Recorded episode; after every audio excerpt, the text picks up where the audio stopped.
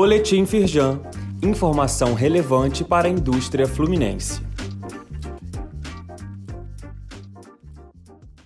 Edição de quarta-feira, 25 de maio. A aprova projetos de lei sobre instituição de regime diferenciado de tributação para diversos segmentos da indústria. As medidas que contaram com forte atuação da Firjan para serem aprovadas nesta quarta, dia 25, se referem aos setores químico, plástico, de embalagem de papel e papelão e também o de produtos de vidro. Os projetos propõem a concessão de benefícios a essas indústrias, dando a elas aumento de competitividade e agora seguem para a sanção do governador. Firjan participa de articulação da Alerj em defesa do setor de energia fluminense.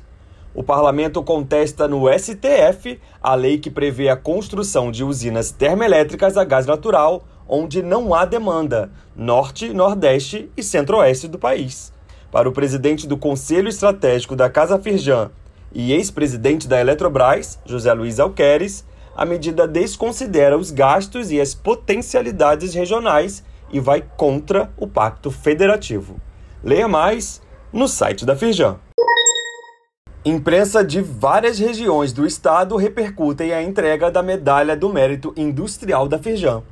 Os veículos de comunicação destacaram que os homenageados foram escolhidos por causa de seus grandes serviços prestados à indústria do estado do Rio de Janeiro e do Brasil. Confira nos links disponíveis neste boletim as reportagens dos jornais A Voz da Cidade, Diário de Petrópolis e A Voz da Serra.